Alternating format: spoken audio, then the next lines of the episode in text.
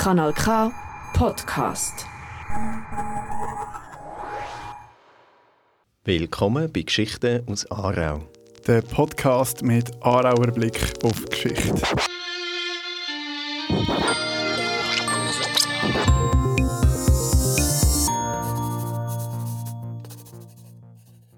Hi Manuel und willkommen, liebe ZuhörerInnen, bei Geschichten aus Aarau, wo der Manuel und ich, der Simon, uns jeden Monat eine Geschichte aus Aarau erzählen, aber immer so, dass wir dabei auch den grösseren Kontext einfangen und meistens über die Grenzen von Aarau auch ausschauen. Genau so ist es. Und du hast uns letzten Monat über den IPV Troxler erzählt. Eine, glaube gar nicht mal so bekannte Aarauer Persönlichkeit. Man muss natürlich einschränken, der IPV Troxler ähm, kann von ganz vielen als ihre in Anführungszeichen Persönlichkeit aus der Geschichte beansprucht werden, weil, wie wir ja gehört haben, er in ganz diversen Städten und Kantonen und Ländern ähm, seine Spuren hinterlassen hat und aktiv war. Darum der mit dem Aarauer ist sicher ein bisschen mit Vorsicht zu geniessen. Aber er hat uns einen schönen Auspa Ausgangspunkt glaub, geliefert, um in die Zeit vom IPV Troxler einzutauchen. Und ich bin gespannt, in was für eine Zeit wir heute eintauchen, weil du bist heute dran und erzählst uns eine Geschichte über Aarau. Simon, ich habe mir ein Beispiel an dir genommen und damals auch eine Aarauer Persönlichkeit rausgepickt, die eine sehr spannende und bewegende Lebensgeschichte aufweist, aber heute zumindest in Aarau eigentlich kaum bekannt ist. Wie bei ganz vielen, die wir ja jetzt schon äh, besprochen haben. Darum schieß los, ich bin sehr ohr. Also in meiner Geschichte geht es nicht nur um die Persönlichkeit, es geht nämlich zum Beispiel auch um ein kleines Dorf namens Aburi, eine Mucke mit dem Namen Anopheles und einen Mann mit dem Namen Patrick Manson. Also, ich jetzt fragen, hast du schon mal etwas von diesen drei Sachen gehört? Ähm, Anopheles-Mücke, da dämmert mir noch irgendetwas aus der Kanti-Zeit, aus dem Bio-Unterricht. Hat glaube etwas mit Malaria zu tun. Und wo das Dorf ist, wie heißt es nochmal? Aburi. Aburi, ich habe keine Ahnung, wo das ist. Es tönt nicht nach dem europäischen Kontinent. Es tönt eher, wie wenn du uns irgendwo nach Übersee mitnimmst. Wie das aber mit Haarärz zu tun hat, das äh, bin ich jetzt doch sehr gespannt. Genau. Also Aburi ist tatsächlich ein Dorf gewesen. Heute ist es eine Stadt in den hü hügeligen Umlanden von Accra in Ghana, also in Westafrika. Anopheles ist, wie du gesagt hast, eine Mucke, die tatsächlich etwas mit Malaria zu tun hat. Es ist nämlich die Mucke, die die Infektionskrankheit überträgt. Und der Patrick Manson, er ist der Chief Medical Officer vom Colonial Office von Großbritannien im 19. Jahrhundert. Und ja, er wird auch etwas mit Malaria zu tun haben. Das erzähle ich aber noch in der Geschichte. Ich erzähle dir jetzt zuerst aber eine andere Geschichte. Wahrscheinlich mal noch den Bezug zu Aarau, genau. weil der fehlt mir jetzt gerade noch. Genau, also du musst dir jetzt so ein bisschen vorstellen, als würden wir zusammen im 19. Jahrhundert eine bestimmte Szene beobachten. Wir befinden uns genauer im Jahr 1874 auf einem Fest auf einer grossen, leergeräumten Heubühne vom Bauernhof Solzmatt in Rotrist. Auf dieser Bühne sind einige Redner und erzählen von ihrer Bekehrung. Das heißt, sie reden davon, wie sie Gott erblickt haben und sie dann allein ihm dienen Sie erkennen ihr sündhaftes Leben an und büßen ab jetzt, indem sie sich in all ihren Lebensbereichen nach Gottes Willen ausrichten. Das Publikum in Rotrest ist begeistert. Einige Leute streifen durch ZuschauerInnen und sammeln Spenden ein. Einer von diesen Zuschauern ist der 17-jährige Rudolf aus Aarau. Zwar hat er gerade seine Sattlerlehre abgeschlossen, aber auch er ist bereits bekehrt und er möchte Gott dienen. An dem Fest erzählt ihm ein fremder Mann, dass er als Missionar an der Goldküste in Afrika gelebt habe. Dort hat er einen berüchtigten Fetischpriester namens Paulo Mohenu zum Christentum bekehrt.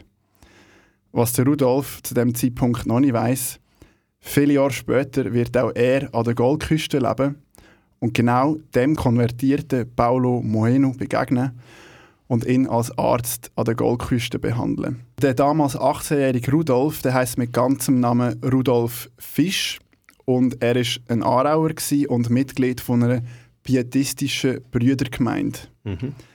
Und der Anlass auf dem Bauernhof Sulzmatt in Rotrist, das ist ein Missionsfest von der Basler Mission Kanal. Wir sind der Podcast Geschichten aus Aarau. Ich, der Manuel und der Simon, wo mir gegenüber hockt, sind zwei Historiker, die sich jeden Monat eine Geschichte über Aarau erzählen.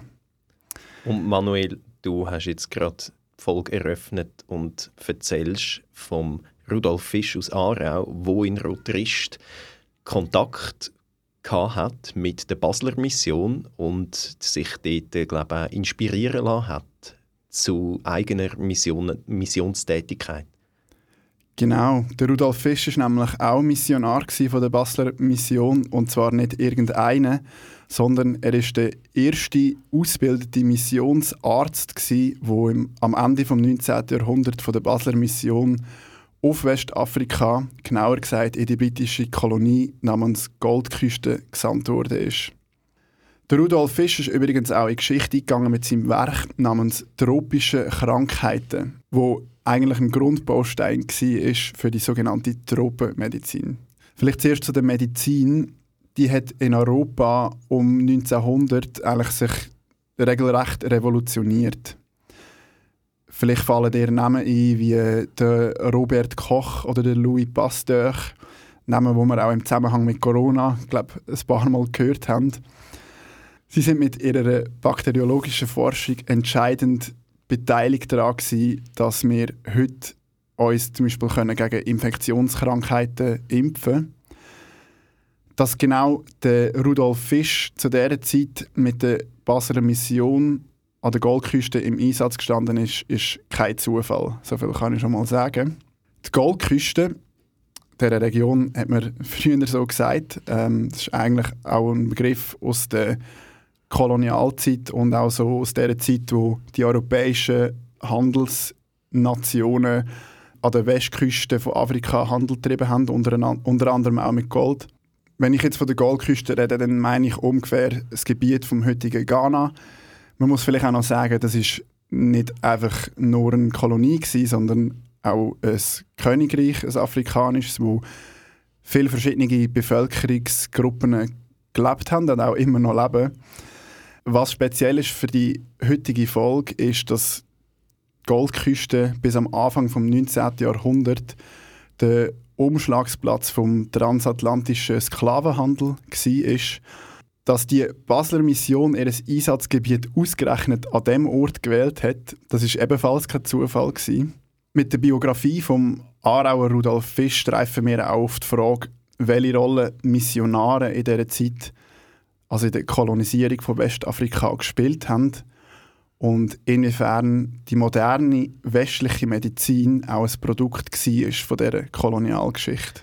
Ja, ich, ich finde, das sind ja eigentlich wirklich zwei Sachen, die mich jetzt sehr spannend finde, weil wir haben ja einerseits eben die koloniale Vergangenheit und wie du das schon angetönt hast, Sklavenhandel, wie man auch aus dem Kontext von anderen Kolonien kennt, Ausbeutung von diesen Menschen und gleichzeitig aber jetzt eine Missionsgesellschaft und ein Aarauer, wo ich würde jetzt ihm das unterstellen, äh, in guter Absicht kommt. Also er will ja den Menschen helfen als Arzt, oder bin ich da jetzt ganz falsch, wenn ich das so sehe? Ja, das finden wir hoffentlich raus jetzt in dieser Stunde, wo ich dir über Rudolf Fisch erzähle. Und sehr gerne würde ich mit dir auch nochmal die Frage am Schluss diskutieren. Ja, freue ich mich. Wir bleiben jetzt aber zuerst nochmal in Aarau. Der Rudolf Fisch, er war Sohn von einem Postschreiber aus Aarau und einer Predigertochter aus Zürich. Und durch das ist in einer Familie aufgewachsen, wo Anhängerin von einer pietistischen Brüdergemeinde war.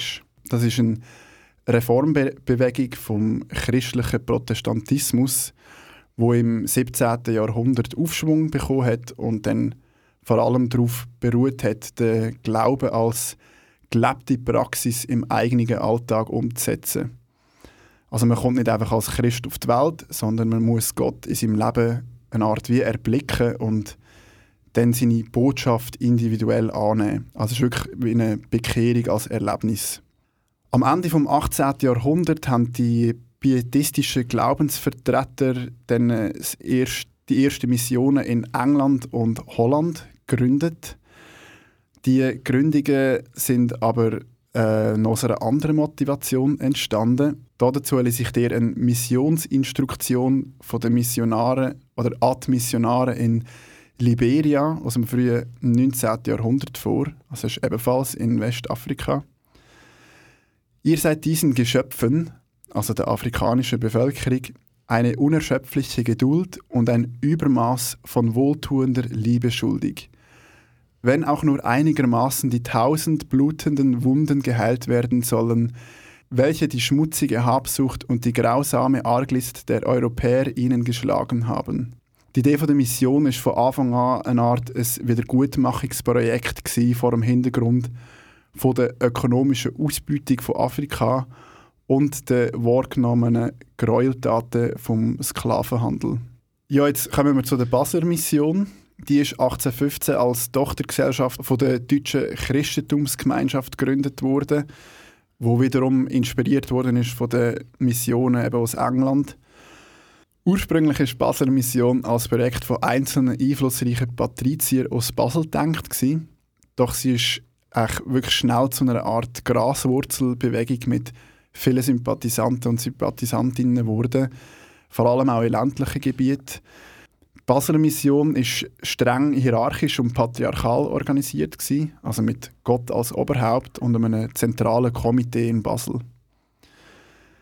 Das Komitee hat aus Gelehrten und Unternehmern von Basel äh, bestanden, während die Mitglieder aber vor allem aus Bauern und Handwerkern aus Württemberg und auch aus den ländlichen Gegenden von der Schweiz bestanden haben, also eben zum Beispiel aus Aarau.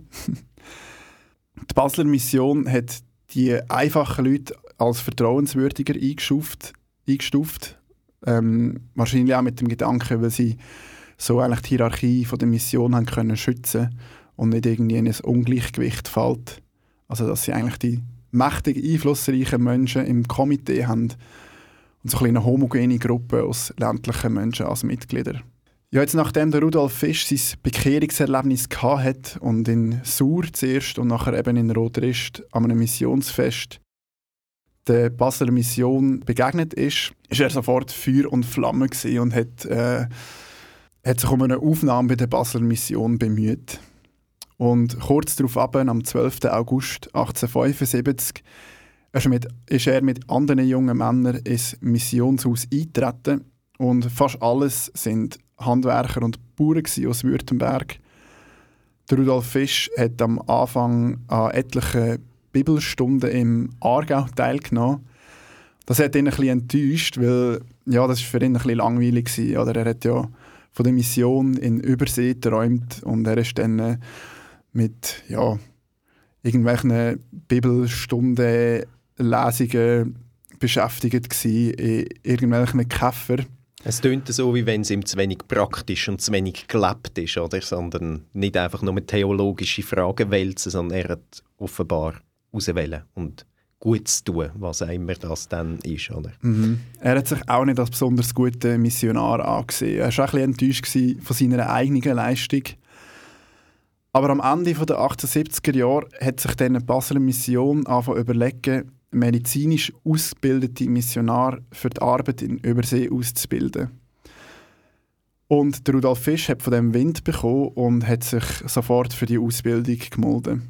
Nach zwei Jahren Sattlerlehre, fünf Jahren theologischer Ausbildung und dann nochmal vier Jahre medizinischer Ausbildung und auch einem sechswöchigen Sprachaufenthalt in Oxford ist dann der Rudolf Fisch endlich dazu bereit gewesen, seine Arbeit als erster Missionsarzt von der Basler Mission in Westafrika anzutreten.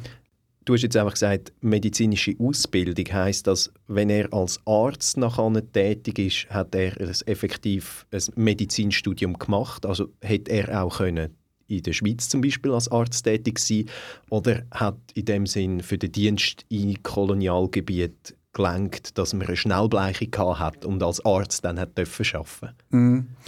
Also ich weiß nicht, ob die Ausbildung gelangt hätte, um als Arzt in der Schweiz tätig zu sein, aber er hat schon medizinisch, also ein medizinisches Studium gehabt. Was man vielleicht auch dazu noch muss sagen, ist, dass die Basler Mission sehr skeptisch war ist gegenüber der Wissenschaft oder der wissenschaftlichen Medizin.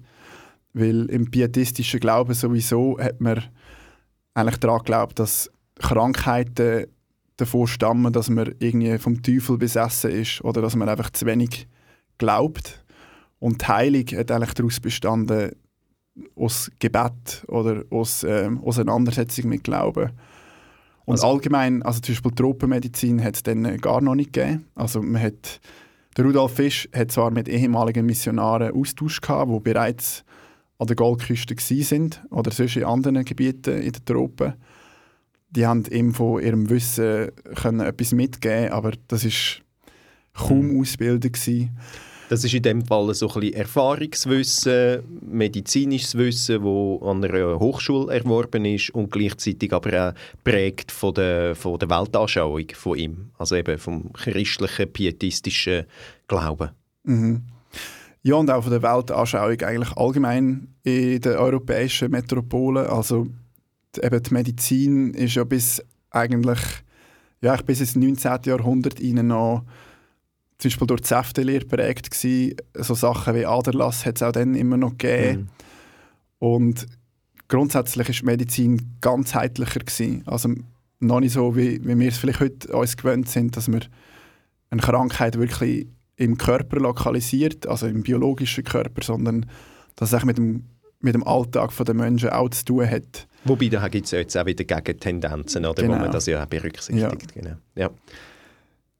ja, und eben der Rudolf Fisch hat die Ausbildungen hinter sich gebracht und am 26. Februar 1885 war es dann soweit gewesen, und er ist am Badischen Bahnhof Richtung Hamburger Hafen losgefahren und Mitte März ist er mit dem Schiff in Accra an der Goldküste angekommen. Kanal Wir sind jetzt ähm, Rudolf Fisch bis nach Accra gefolgt und sind gespannt, Manuel, was du uns jetzt von seinen Erlebnissen an der damaligen Goldküste im heutigen Ghana erzählst. Genau. Ich habe davon erzählt, wie der Aarauer Rudolf Fisch als erster Missionsarzt von der Basler Mission im 19. Jahrhundert an Goldküste in Westafrika gereist ist. Die Basler Mission hat übrigens schon seit den 1830er Jahren mehrere Missionare nach Westafrika geschickt. Ähm, fast alle sind nach wenigen Wochen gestorben an unbekannten oder teils unbekannten und auch sehr qualvollen Krankheiten.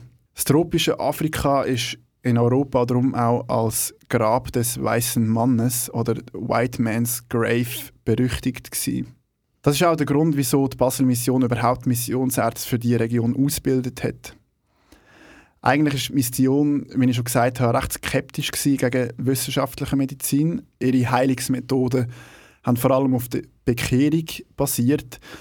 Aber aufgrund von all diesen toten Missionaren in den Tropen haben sie eigentlich gar keine andere Wahl gehabt, als sich zu öffnen. Und man hat dann so ein bisschen gesagt, ja, die wissenschaftliche Medizin ist einfach ein Instrument, das uns Gott gegeben hat. Und darum ist es ja trotzdem etwas, wo wo wir eigentlich nach, nach Gottes Willen machen. Der Rudolf Fisch hat dann, als er in Accra angekommen ist, ein Sanatorium in Aburi, also ganz in der Nähe von Accra bezogen. Aburi war ein kleines Dorf, so ein bisschen in den hügeligen Landschaften. Wir sind auch davon ausgegangen, dass in der Höhe der Mensch wie gesünder lebt und darum hat er auch dort ein Sanatorium bezogen. Er hat dort auch afrikanische Gehilfen, also er nennt sie Gehilfen, angestellt, die Mitglieder sind von der christlichen Gemeinde in Aburi. Also die Missionsarbeit hat dort schon christliche Gemeinden eingerichtet. Ja, und die äh, medizinischen Unterstützer haben ihm geholfen, zum Beispiel bei Operationen beizustehen oder also zum Beispiel Medizin mischen und so weiter. Mhm. Eben im Rudolf Fisch seine Aufgabe war es eigentlich, nicht nur die Missionare zu behandeln, sondern auch die, äh, die lokale Bevölkerung. Die Strategie der Mission ist es nämlich gewesen, die afrikanische Bevölkerung nicht mittels Gewalt zum christlichen Glauben zu bringen, sondern ihnen so viel Vertrauen zu geben, damit sie sich selber können bekehren können. Die Missionsärzte haben geglaubt, dass sie mit ihrem überlegenen ärztlichen und geistlichen Wissen die Menschen auf ihre Seite ziehen können. Übrigens ist die Bevölkerung an der Goldküste kulturell sehr heterogen.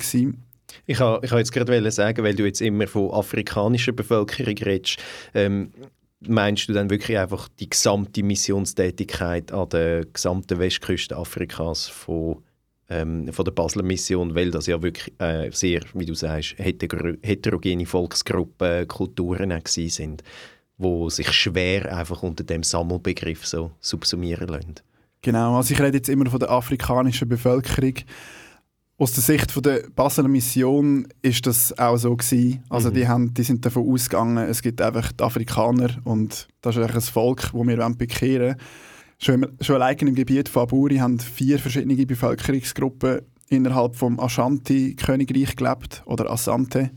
Grundsätzlich haben die Missionare aber versucht, die kulturelle und soziale Welt der Menschen kennenzulernen und sich sozusagen durch da eben das Vertrauen zu erkämpfen. Also der Rudolf Fisch hat sehr schnell die einheimische Twi-Sprache der Akan-Bevölkerung gelernt. Ähm, er hat auch dort Unterstützung bekommen von den Einheimischen. Er hat aber gar keine Zeit gehabt, eigentlich, um sich um afrikanische PatientInnen zu kümmern, weil er hat sofort müssen damit anfangen die Missionare in den umliegenden Dörfern zu behandeln, weil die sind an Malaria erkrankt, ähm, recht schnell nachdem sie dort angekommen sind. Es hat sich dann auch schnell herausgestellt, dass seine Behandlungen nicht viel gegen die Krankheit äh, haben können ausrichten Und der Fisch hat sehr viele Todesfälle bei seinen Kollegen miterleben müssen. Also er steht auch von seinem Sanatorium aus die ganze Zeit umgereist zu den anderen Missionshäusern und war eigentlich nur damit beschäftigt, gewesen, ja, die, die Menschen in den Tod zu begleiten. Und er selber ist nie erkrankt, oder? Glück gehabt, oder was, wie kann man das verstehen? Ja, er ist ähm, recht schnell, also nach wenigen Monaten, auch an Malaria erkrankt und später sogar an Dysenterie. Das ist eine noch tödlichere Darmentzündung. Und die Krankheit war eigentlich für viele Missionare ein Todesurteil. Gewesen. In der Literatur, die ich gelesen habe, ist gestanden, dass der Fisch die Krankheiten wie durch ein Wunder überlebt hat. Man muss aber eigentlich davon ausgehen, dass er auch die Hilfe bekommen hat von einheimischen und lokaler Medizin. Die lokale Medizin hat, hat zum Beispiel auch Heilmittel gegen Dysenterie. Das war eine gefährliche Krankheit, gewesen, aber man kann sagen, die afrikanische Medizin ist der europäischen dort deutlich überlegen gewesen. Mhm.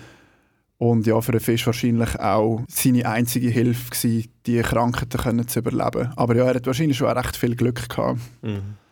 Ja, er hat dann sein Missionsunterfangen müssen abbrechen und hat sich 1887 zurück in Europa müssen erholen von diesen Strapazen.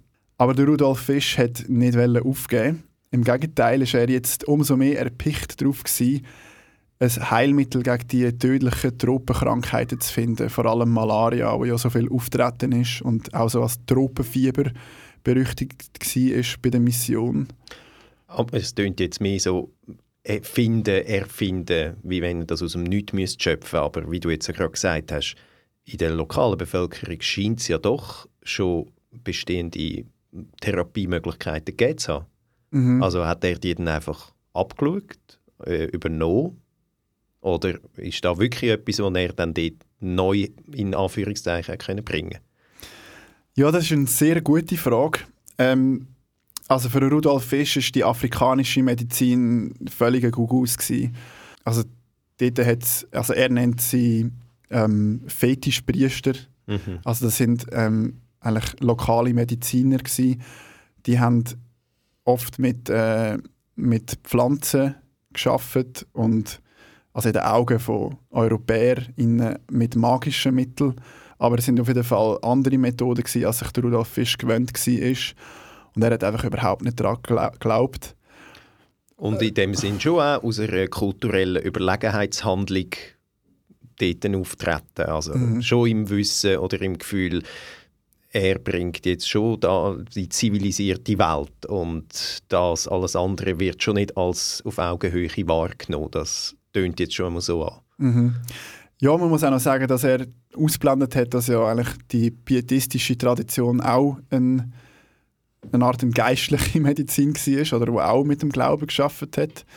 Aber er war schon so weit, gewesen, dass er eigentlich wirklich vom vermeintlich wissenschaftlichen Standard ausgegangen ist. Aber er hat auch die Medizin studiert und sich die Sachen rausgepickt, die er als sinnvoll angeschaut hat. Mhm. Ähm, vielleicht wird es im Verlauf von der Geschichte, die ich erzähle, noch ein bisschen klarer, was da genau damit gemeint ist. Mhm. Auf jeden Fall ist der Rudolf Fisch bereits 1888, also ein Jahr später, zurück auf Aburi und hat dann zusammen mit seiner 17-jährigen Frau Emma, die er erst vor wenigen Wochen von der Mission vermittelt bekommen hat, wieder ins Sanatorium eingezogen. Wie alt war er dort? Er ist 1856 geboren. Also er war 32 gewesen, wenn ich richtig gerechnet habe. Verlernt mhm. doch nicht auf meine Rechenkünste. Neben der ärztlichen Arbeit an den Missionaren und der einheimischen Bevölkerung hat Rudolf Fisch dann damit angefangen, Blutpräparate von seinen PatientInnen mikroskopisch zu untersuchen. Nach etwa acht Jahren, also nach einer recht langen Zeit, hat der Fisch seine erste Auflage vom Buch Tropische Krankheiten veröffentlicht. Also er hat über Jahre die Krankheiten studiert, also mikroskopisch. Wann, wann ist das gewesen, die erste Auflage oder die erste Publikation? Das war 1891. Gewesen. Ja. Also der Koch hat zum Beispiel dort äh, schon sein äh, Mittel gegen Tuberkulose präsentiert, das Tuberkulin. Mhm. In Deutschland, vor allem in Berlin, ist dort schon recht großer Optimismus gewesen, dass man eben so Krankheiten als Infektionskrankheiten kann erkennen und dass es auch Mittel dagegen gibt. Mhm. Das Buch von Rudolf Fisch ist von der Missionsbuchhandlung gedruckt worden und es ist auch sehr schnell gut rezipiert worden und hat auch in verschiedensten anderen Kolonialgebieten auf der Welt Verwendung gefunden. Das ist auch das Ziel vom Fisch. Also er wollte eigentlich so ein Handbuch zur Selbsthilfe für Missionare schaffen. Im Fisch sein Buch tropische Krankheiten hat durch das eine Entwicklung angekurbelt, die die Situation von vielen Menschen in den Kolonien, aber auch in Europa sehr schnell und sehr stark verändert hat. Kanal K. Wir sind bei Geschichten aus Aarau und der Manuel hat gerade erzählen von einer radikalen Veränderung, wo der Rudolf Fisch mit seiner Publikation über Tropenkrankheiten im Ende 19. Jahrhundert ausgelöst hat als Missionsarzt in Ghana, der damaligen Goldküste. Genau. Und ich erzähle euch jetzt etwas über die Veränderung der Medizin. Im 19. Jahrhundert sind die europäischen Ärzte eigentlich noch davon ausgegangen, dass Tropenkrankheiten von, vom warmen und feuchten Klima in den Tropen stammt. Grundsätzlich ist eigentlich in Europa die Vorstellung vorherrschend gewesen, dass Krankheiten allgemein durch schlechte Luft oder verschmutzte Umgebung ausgelöst werden. Das nennt man auch Miasma-Theorie. Die ist übrigens auch schon äh, gang und gäbe beim IPV Troxler letztes Mal. Ja. Also die Überlegung, dass da irgendwie die Krankheiten aus diesen Dämpfen vom Boden oder dem Klima entstehen. Ja, das habe ich fast schon gedacht. Ich habe mich an das erinnert gefühlt, was du von dem erzählt hast. Ja, wegen dieser Miasma-Theorie, die vorherrschend war, hat man sich im 19. Jahrhundert auch entsprechend gegen Krankheiten geschützt, indem man sich versucht hat zu akklimatisieren. Also zum Beispiel den Körper möglichst wenig belasten, sich in der Höhe aufhalten, wo eben eine gute Luft ist. Das kennt man vielleicht auch aus der Schweiz, von diesen Höhenkliniken. Am Ende des 19. Jahrhunderts sich, haben sich die Vorstellungen allmählich geändert. Und das vor allem durch die fortschreitende Kolonisierung, vor allem in Ostasien und Afrika. Da sind nämlich zwei Sachen passiert. Erstens ist im 19. Jahrhundert sehr viel neues Wissen aus den Kolonien in die europäischen Metropolen gelangt. Also wie schon erwähnt, ist die afrikanische Medizin in sehr vielen Belangen überlegen gewesen. Und durch die Kolonialbehörden, vor allem aber auch wegen der Missionare wie der Rudolf, Rudolf Fisch, ist dann im 19. Jahrhundert zu einem recht grossen Wissenstransfer gekommen also westliche und afrikanische Heilpraktiken haben sich angefangen vermischen und auch sie haben voneinander profitiert. Also es ist nicht nur in einem hierarchischen Verhältnis passiert, zu einem grossen Teil sicher auch, aber im lokalen Kontext ist es auch durch, einfach rein durch den Kontakt von EuropäerInnen und AfrikanerInnen zu einer Vermischung von Wissen gekommen. Und durch das ist eben afrikanisches Wissen auch nach Europa gelangt und dort studiert worden. Das hast du ja auch schon ein bisschen aufgezeigt an diesen Indienstoffen, die von Indien gekommen sind und dann auch kopiert wurden da und wieder auch dann exportiert. Genau, also auch durch den Handel hat sich Wissen verbreitet. Genau, das Zweite, was noch wichtig ist zu erwähnen, ist, dass äh, nicht nur die Missionen, sondern auch Kolonialbehörden ein Interesse daran haben, die Krankheiten der Kolonie zu bekämpfen. Bei den Kolonialbehörden war es aber eher so, gewesen, dass sie das aus militärischen Zwecken haben wollen und später auch, um die einheimische Bevölkerung als Arbeitskräfte gesund zu behalten. Vor allem Ende 19. Jahrhundert haben eigentlich die imperialen Mächte in Europa die Idee gehabt, Afrika vollständig zu kolonisieren. Dann ist es ja zu dem Wettlauf von Afrika gekommen. Kongo-Konferenz 1885, 84, 85. Genau, 84 ja, und 85. Genau, ist ja eigentlich der Startschuss für diesen Wettlauf. Mhm. Genau, und dort ist es nicht darum gegangen, den Leuten zu helfen, sondern es ist darum gegangen, die eigene Armee fit zu behalten, damit sie können Afrika erobern. Und darum hat sich zum Beispiel gerade das Deutsche Reich auch erfreut ab den Missionaren, die so viel Wissen produziert haben über Tropenkrankheiten, weil sie haben das dann genutzt, um zum Beispiel ihre Soldaten zu impfen. Mhm. Ja, und zum Beispiel der schottische Mediziner Patrick Manson, den ich ganz am Anfang kurz erwähnt habe, der hat schon in den 1880er Jahren als Sanitätsoffizier in den britischen Kolonialunternehmen in Südchina dient und er hat dort an seinen chinesischen Diener, also er nennt sie Diener, experimentiert. Und er hat Krankheitserreger erforscht, die über Moskitos übertragen werden. Also er hat eigentlich durch Experiment an Menschen eigentlich herausgefunden, dass Moskitos Malaria übertragen. Und dort ist eben die Anopheles-Mucke als verantwortlich von der Übertragung von Malaria erkannt worden von ihm, von Patrick Manson oder er ist darum auch so ein bisschen als Godfather of Germ Theory bekannt worden, also so der Gründervater von der Keimtheorie. Mhm. Und die Keimtheorie, die hat dann eben die Miasma-Theorie abgelöst. Die Theorie besagt, dass im Gegensatz zu der Miasma-Theorie Krankheiten durch Mikroorganismen wie Viren oder Bakterien ausgelöst werden und durch Ansteckung an Keim übertragen werden. Ja, und das ist auch etwas, was uns heute immer noch bekannt ist und unseren Alltag sehr fest prägt.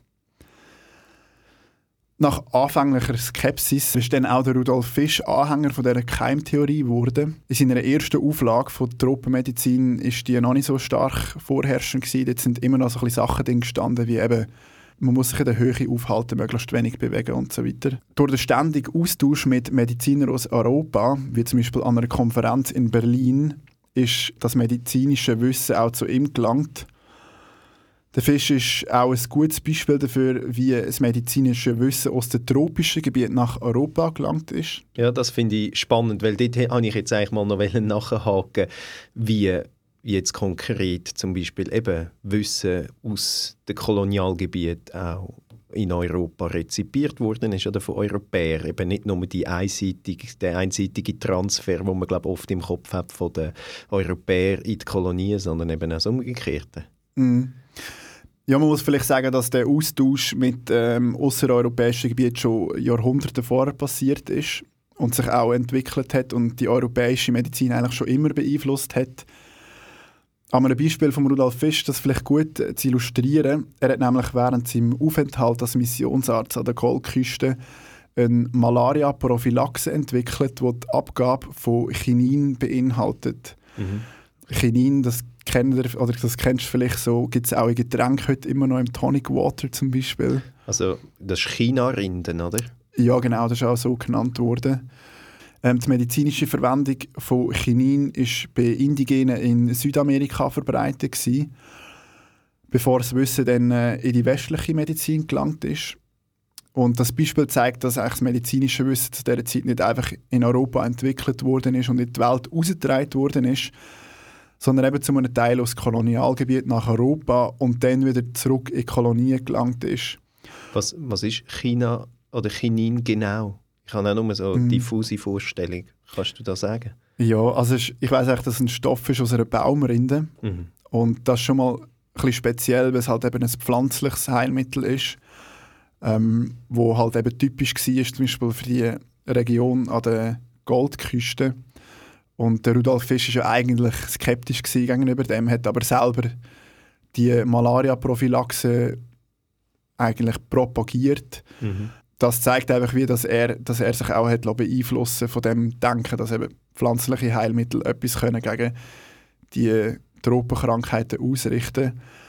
Er hat auch immer wieder so Heiltränke bekommen gegen andere Krankheiten, die bei ihm auch effektiv etwas genützt haben. Ja, der Rudolf Fisch hat eigentlich nach seinem ersten desaströsen Aufenthalt, muss man sagen, im Sanatorium in Aburi auch selbstbewusster können arbeiten.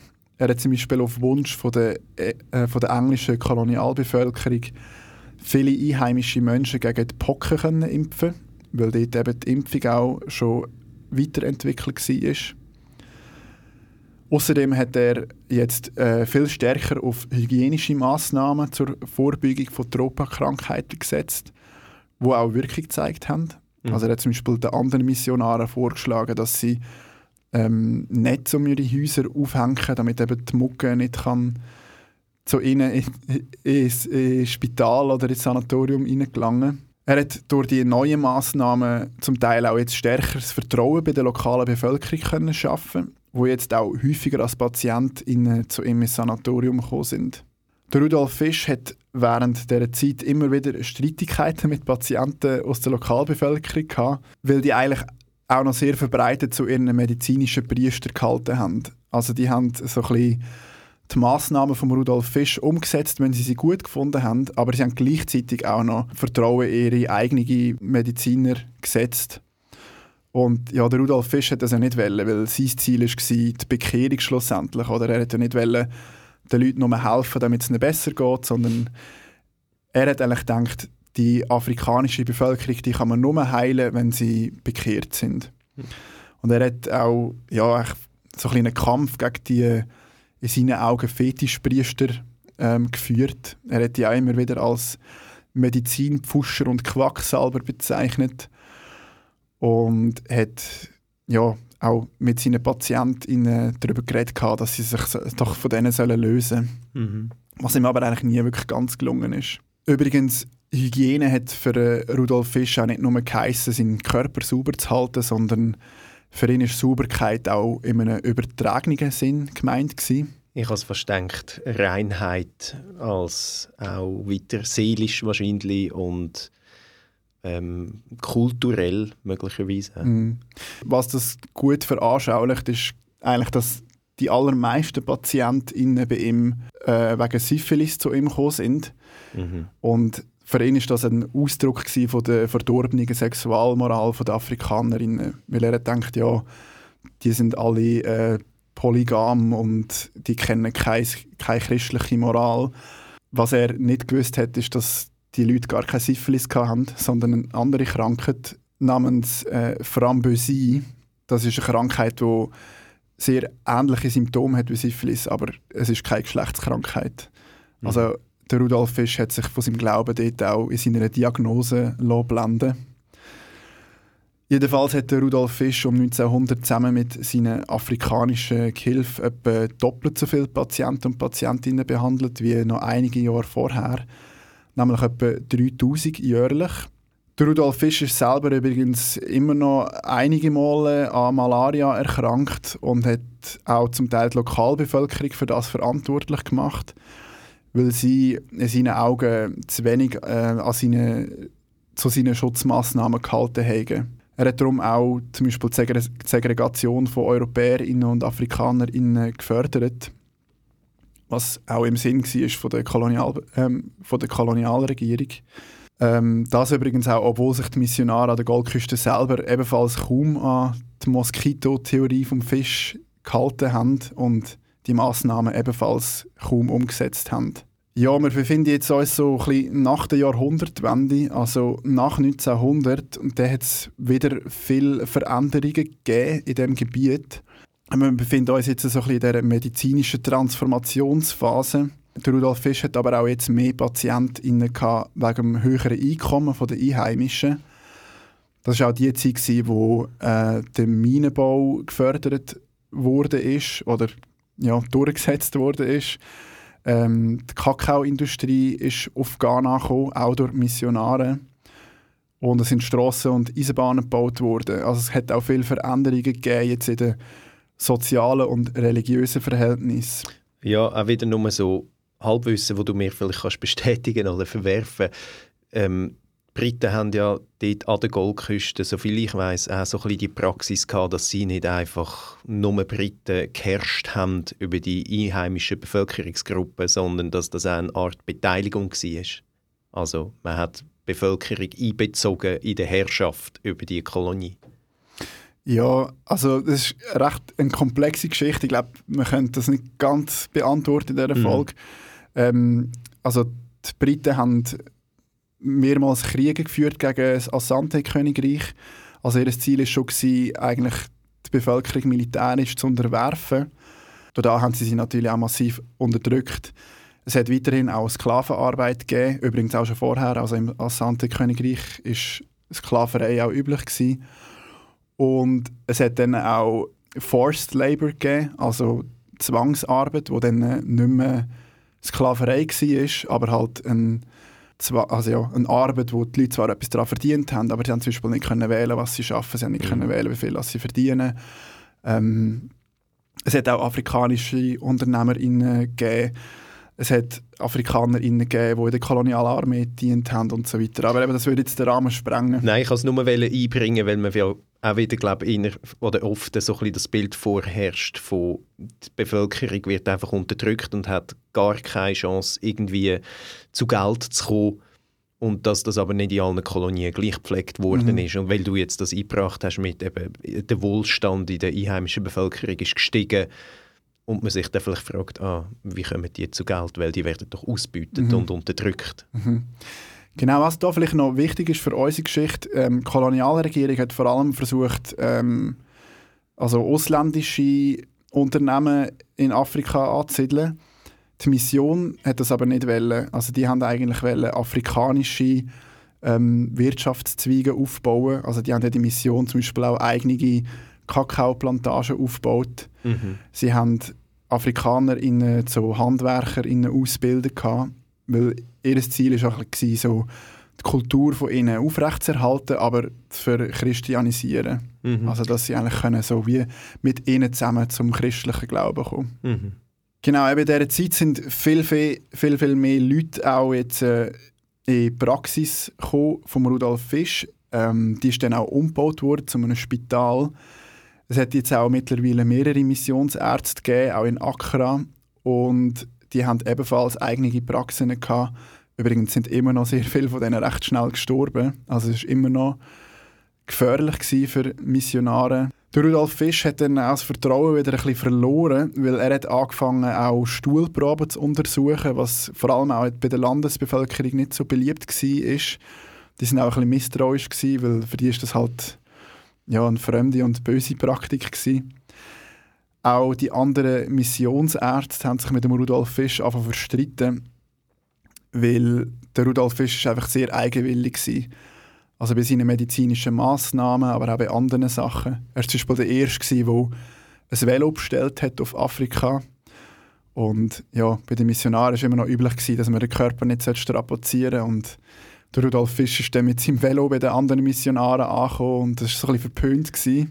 Also er ist auch bei seiner eigenen, eigenen Gruppe dem Sinn angeeckt. Mhm. Also, mhm. Der Fisch ist dann äh, von der Mission noch in das Savannengebiet geschickt worden, um ein neues Missionsgebiet zu erschließen. Er hat dort auch viele Fotografien gemacht, wo also ein das Bild von Afrika in Europa prägt hat. Ich glaube, da muss man sagen, die Basler Mission zumindest hat ja auch in Europa geworben für Unterstützung und Geldmittel und haben durch das, indem dass sie ja Vorträge gemacht haben, eben mit so Bildern, ja, das Weltbild in Europa prägt und die dabei natürlich auch ihre Sichtweise und ich glaube, die hast du jetzt auf vielen Beispielen schon sehr eindrücklich illustriert, wie die Geisteshaltung war, dass man das ja auch in Bilder will vermitteln und die Arbeit legitimieren mit mhm. solchen Aufnahmen, Fotos, Karten, dass man dort unten wichtige Arbeit macht, jetzt aus europäischer Sicht und die Menschen dort zum Glauben führt und in eine Zivilisation bringt. Der Rudolf Fisch ist dann 1911 äh, mit drei Kindern und seiner Frau auf Basel zurückgekehrt. Die medizinische Arbeit ist dann durch den Ersten Weltkrieg recht stark unterbrochen worden, also auch in den Kolonialgebieten. Aber die Christengemeinden in Westafrika sind weitergewachsen, auch bis ins 20. Jahrhundert und haben auch einen der Grundpfeiler bildet für die soziale Veränderung in der Region. Kanal K. Ihr hört immer noch Geschichten aus Aarau mit dem Simon und mir, Manuel. Wir sind zwei Historiker, die uns Geschichten aus Aarau erzählen. Wir haben uns jetzt in dieser Geschichte äh, an der Goldküste im heutigen Ghana befunden und haben über die Basler Mission geredet und einen Missionar aus Aarau, der Rudolf Fisch. Wir sind jetzt äh, so ein bisschen beim Ersten Weltkrieg stehen geblieben und ich würde sagen, dass wir unsere Geschichte jetzt äh, hier auch unterbrechen, weil im Rudolf Fisch sein überseeisches Engagement in Anführungszeichen dann zu Ende gegangen ist. Der Rudolf Fisch ist übrigens äh, äh, über 90 geworden, also er hat noch ein recht langes Leben in der Schweiz. Ist er auf Aarau zurückgekommen oder ist er dann eigentlich gar nie mehr da gewesen? Ich weiß es im Fall nicht. Ich habe nicht herausgefunden, ob er nochmal zu Aarau gelebt hat. Er ist, glaube ich, in Wädenswil gestorben. Mhm. Also er war sicher zu Basel noch aktiv. Gewesen. Mhm. Aber ja, in Aarau ist sowieso der pietistische Glaube nicht so stark verbreitet gewesen und der Rudolf Fisch hat auch eigentlich nie ein mega cooles Verhältnis gehabt mit seinem Umfeld. Darum weiß ich nicht, ob er nochmal hätte auf Aarau. Mhm. Wir müssen jetzt aber noch ein bisschen eine Frage diskutieren, Simon. Oh, ich habe ganz, ganz viele Fragen zum Diskutieren. Also schon mal danke für die Geschichte. Ich finde es mega wichtig und spannend aus ganz verschiedenen Gründen. Aber eine sicher ist auch, dass sie auch wenn sie nicht in Aarau spielt, einen Bezug schafft zu Phänomenen oder historischen Entwicklungen, Ereignissen, wo, wie wir gesehen haben, auch Aarau involviert oder auch wirklich weit ins Land raus, ins Lokale hineingeht, obwohl wir jetzt gerade Kolonialgeschichte wie europäische in der Schweiz immer noch etwas ist, wo so langsam im Bewusstsein ist, wo auch fest aufgearbeitet wird, wo aber lange Zeit nicht groß beachtet worden ist, weil die Schweiz ja selber keine Kolonie hat, aber eben sehr viele Schweizer und Schweizerinnen als Akteure in Kolonien aktiv sind und darum ja oder auch Unternehmen und Handelsfirmen und so weiter, wo dort äh, in dem Sinne der Kolonialismus auch ein Teil von der Schweiz ist. Und die Lokalgeschichte von Aarau auch nicht einfach ein abgeschlossener Raum, wo sich einfach die Geschichte abseits von irgendwelchen Weltentwicklungen abgespielt hat, sondern eben eng verknüpft und verflochten, wie jetzt das Beispiel von Rudolf Fisch zeigt. Mhm. Aber ja, welche Frage willst du gerne noch thematisieren? Ja, du hast die Frage eigentlich am Anfang auch schon ein bisschen gestellt. Ähm, die Frage ist so ein bisschen, ist die Mission eigentlich jetzt ein kolonialistisches Unterfangen? Am Anfang hast du ja auch so ein bisschen gesagt, ja, man könnte es ja auch als Institution lesen, die hätte helfen mm, ja, ich finde, das ist mir jetzt auch natürlich die ganze Zeit durch den Kopf. Ich finde, wahrscheinlich wäre besser, imperialistisch zu sagen. Und äh, ja, der Imperialismus, wo ja eben landläufig so die Meinung ist, oder das Bild auch sicher, dass die Europäer andere Regionen ausbüten und unterworfen haben und dass eigentlich die Transaktion immer in einem Machtverhältnis stattgefunden hat zwischen den starken Europäern, den Überlegenen, aus ganz praktischen Gründen, militärisch, und den Schwachen, die in dem Sinn nicht selbstbestimmt haben können, verfügen über was sie genau wollen in dem, in dem Austausch, wo da stattfindet. Mhm. Und ich finde, Mission ist darum ein sehr ein schwieriges ähm, Beispiel, weil eben einerseits hat man selber den Anspruch, irgendwie zu helfen, in Anführungszeichen, und auf der anderen Seite bewegt sich die Basler Mission, auch wenn sie nicht mit Waffengewalt ähm, Leute unterdrückt, ja immer unter dem Schirm und dem Schutz von der jeweiligen Kolonialmacht. Und mhm. die wissen wir ja sicher aus verschiedenen Beispielen von anderen Kolonien nicht sehr zimperlich umgegangen sind, wo teilweise wirklich sehr schlimme Verhältnisse geherrscht haben. Und auf der anderen Seite sieht man aber auch, dass die imperialistische Haltung von wir sind eigentlich die überlegenen Europäer und verbreiten jetzt in den Kolonien unser Wissen und unsere Zivilisation, das drückt ja auch beim Fisch durch. Also, mhm. wie du das also in einer Medizin gezeigt hast, oder das eben mit seinen Reinheitsvorstellungen, wo ja nicht nur auf reine praktische Hygiene sich beschränken, sondern auch auf den Glauben und auf die Lebensführung und auf die Moral, wo, wo er auch klare Wertungen macht, oder wo auch sicher die Missionar trotz der Absicht Liebe, in Liebe und Nächstenliebe zu handeln, natürlich auch ein gewisses Selbstbild mitgebracht haben. Oder wo dann die Frage ist, wie fest hat das dominiert? Mhm. Und das ist, ja, ich glaube, etwas, wo, wo sich nicht auflösen Also, ja, wo auch das Beispiel von äh, Rudolf Fisch wahrscheinlich nicht äh, restlos bewerten lässt. Mhm. Ja, ich glaube, unter dem Strich kann man sagen, dass die Mission oder auch die religiöse Mission schon eine kulturelle Zivilisierungsmission war. Die Medizin ist da eigentlich das beste Beispiel. Also eben der Rudolf Fisch hat ja nicht wollen, den Leuten helfen, um sie vor Krankheiten zu heilen, sondern er wollte durch die Medizin äh, die afrikanische Bevölkerung konvertieren. Und das ist schon im Vordergrund gestanden für ihn. Zu der Mission kann man sagen, eben, es gibt ja auch ähm, also die christlichen oder die Christengemeinden gibt es ja immer noch. Es gibt aber auch andere Organisationen, die die Mission kategorisch zurückweisen und als kolonialistisch bezeichnen. Schlussendlich sind sehr viele Sachen auch gleichzeitig gewesen. Also der Sklavenhandel und die Mission als Wiedergutmachungsprojekt haben ja auch gleichzeitig stattgefunden. Die Mission hat echt den Sklavenhandel nicht direkt bekämpft. Es hat auch Missionare gegeben, die selber Sklaven besitzt haben in, in der Goldküste.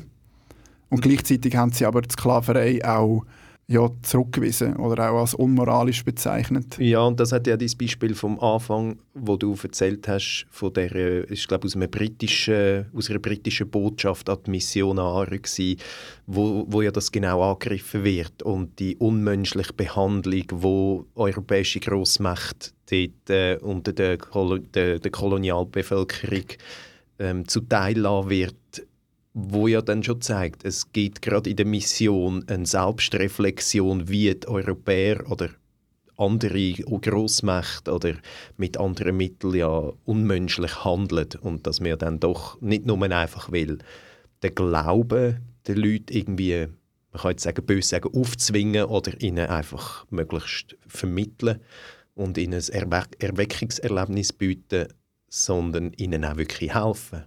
Mhm. Und dass das wahrscheinlich sehr abhängig ist auch von individuellen Persönlichkeiten und ja, äh, vom Kontext, wo in der jeweiligen Kolonie geherrscht hat. Also, dass man jetzt Ghana nur, nur bedingt wahrscheinlich kann vergleichen mit dem Kongo mhm. oder mit anderen ähm, Kolonien in Asien. Mhm. Dass es ähnliche Muster vielleicht gibt, aber eben sehr, ich finde es darum ist es sehr ja, schwierig, das, denke ich, so jetzt auf einen Nenner zu bringen. Genau, es ist natürlich eine lange Geschichte. Also ich meine, wir haben jetzt da auch wieder fast ein, äh, ein ganzes Jahrhundert besprochen, wo es eben viele Gleichzeitigkeiten gegeben hat, viele Widersprüche und auch nicht einfach nur Europa und Afrika, die sich wie so gegenübergestanden sind. Was mir in dieser Folge auch noch sehr wichtig war, aufzuzeigen, ist, dass nicht nur einfach die Kolonialgeschichte oder auch die Missionsgeschichte im Vordergrund stehen, sondern die Medizin. Äh, die Tropenmedizin, die es zum Beispiel heute immer noch gibt, also als Fachgebiet von der Medizin, die hat halt ebenfalls eine koloniale Geschichte. Eigentlich allgemein die biomedizinische Vorstellung wo wir heute haben, ähm, oder so ein bisschen im Westen auch so ein bisschen als Grundsatz von der Medizin steht, hat eine koloniale Geschichte. Mit dem meine ich nicht nur, ähm, dass ähm, die Kolonialzeit die traditionelle Medizin in den Kolonien irgendwie verändert hat, sondern auch Medizin in den Metropolen von Europa. Das ist ein Punkt, den ich auch nochmal aufgreifen wollte. Das finde ich äh, eigentlich etwas von dem, was jetzt sehr erwähnenswert ist oder wissenswert auch, dass eines mehr, du hast ja das auch schon in einer anderen Folge thematisiert, dass der Austausch eben nicht nur einseitig ist, irgendwie von einem Aufoktroyieren von westlicher Medizin und dass das nur von europäischen Ärzten zum Beispiel erdacht und ersonnen worden ist, sondern dass das auch ein wechselseitiges Verhältnis ist. Also dass man äh, Sachen adaptiert hat, aufgenommen hat, weiterentwickelt und wieder eingebracht. Mhm. Genau. Und wahrscheinlich auch mit, ähm, mit einem ehrlichen Interesse, also nicht irgendwie eine gewaltsame Aneignung, sondern ja, äh, du hast ja erzählt, der Rudolf Fisch hat dann natürlich zumal seine Ziele kommen, Sprache gelehrt. Mhm. Genau, also eben da hat es sicher auch beides gegeben. Ich habe das Beispiel von Patrick Manson erzählt, wo eigentlich ja, Menschen als koloniales Subjekt verwendet hat, um mit ihnen Experimente durchzuführen. Und dort ist sicher auch ein, ein nicht nur ökonomische, sondern physische Ausbeutung. Mhm.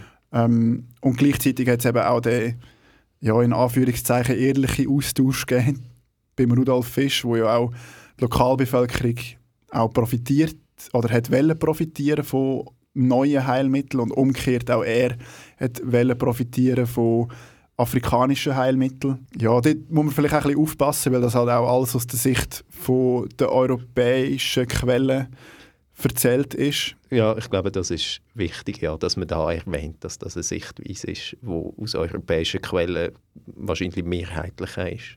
Ja, auf jeden Fall, ja. Mhm. Gut. Ich habe jetzt, glaube ich, genug geredet. Hey Manuel, wir könnten, glaube ich, noch ganz, ganz viel weiterreden. Was ich vielleicht noch könnte empfehlen wo vielleicht auch die, die Schwierigkeit oder die Zerrissenheit von, ja, hat jetzt Mission etwas Gutes bewirkt oder ist die zu verurteilen? Wie hat sich das verändert?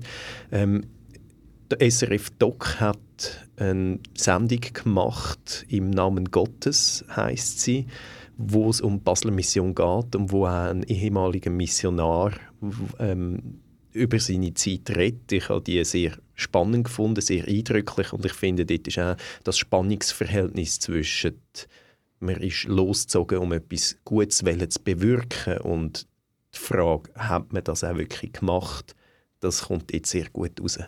Ja, für die, die sich noch wollen, äh, vertiefen empfehle ich mega fest auch noch ein Buch von der Linda Maria Ratschiller Nassim namens Medical Missionaries and Colonial Knowledge in West Africa and Europe.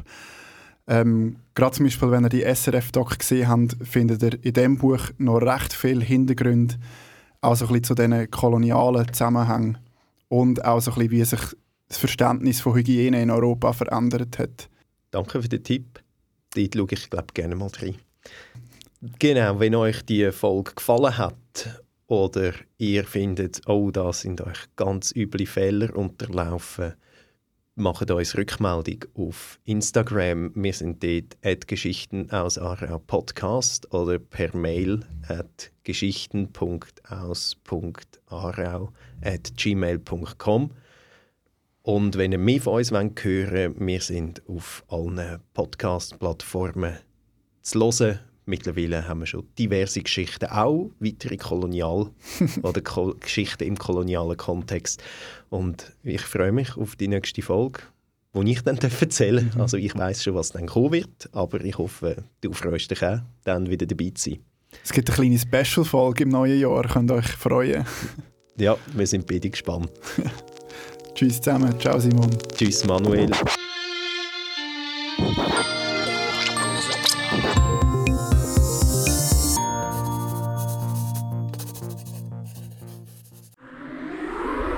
Das ist ein Kanal K Podcast Jederzeit zum Nachhören auf kanalk.ch oder auf deinem Podcast App.